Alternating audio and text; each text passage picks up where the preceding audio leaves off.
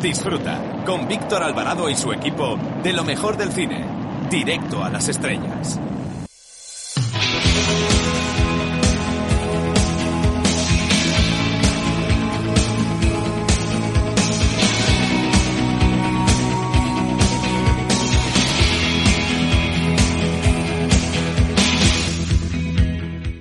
Hola, soy Fernando Tejero y os mando un beso muy fuerte a todos los oyentes de Directo a las Estrellas. Chao, se os quiere, chao.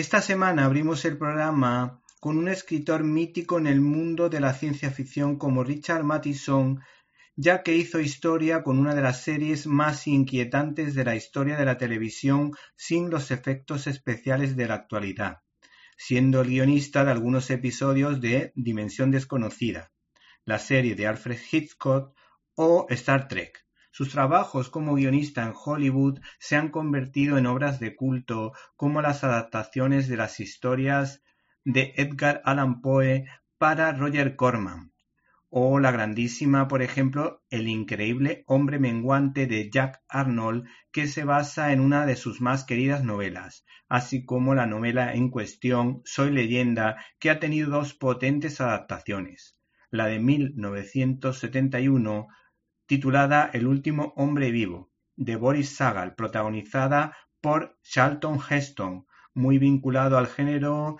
histórico y al de la ciencia ficción. Sobre todo, acuérdense, gracias al planeta de los simios en relación a la temática en cuestión.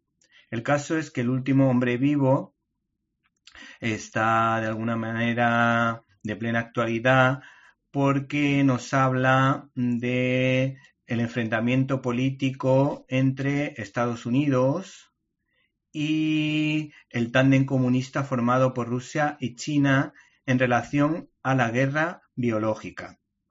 Y por otra parte también está la otra versión, Soy leyenda, protagonizada por Will Smith, más floja argumentalmente, pero visualmente muy atractiva porque fue una de las primeras en utilizar el formato digital.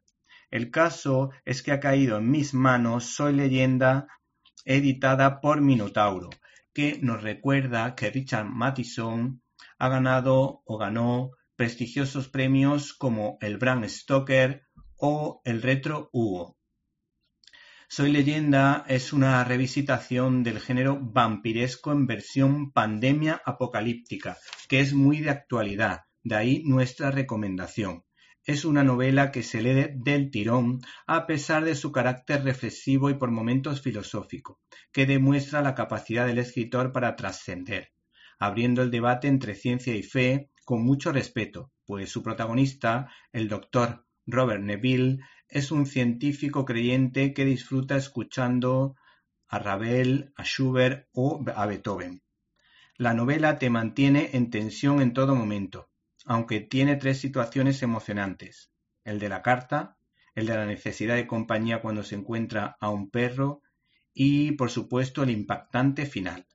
No se pierdan, por tanto, esta novela del guionista de la primera película de Steven Spielberg, Richard Matheson, autor del libro Soy leyenda, editado por Minotauro.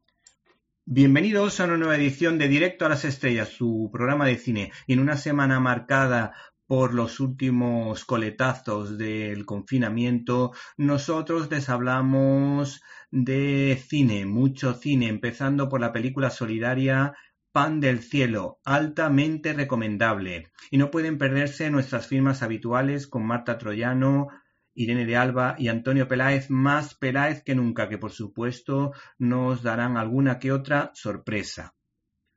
Y tampoco puedes perderte la entrevista que tendremos con Guillem Medina, autor del libro Entre Falconetti y Kunta Quinte, que nos va a recomendar un buen puñado de series históricas. Para comentarios, dudas y sugerencias puedes escribirnos a la dirección que ya sabes, info arroba. Repito, info arroba. Si no nos pudiste escuchar en directo y quieres hacerlo en diferido, puedes hacerlo a través de www.cinelibertad.com, donde puedes encontrar todos los contenidos relacionados con este programa y otras cosillas que quizá te puedan interesar.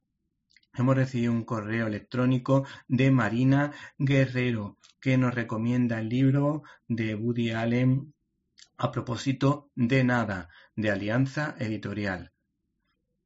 Por último, para comentarios, dudas y sugerencias, puedes escribirnos a info.cinelibertad.com. Comenzamos.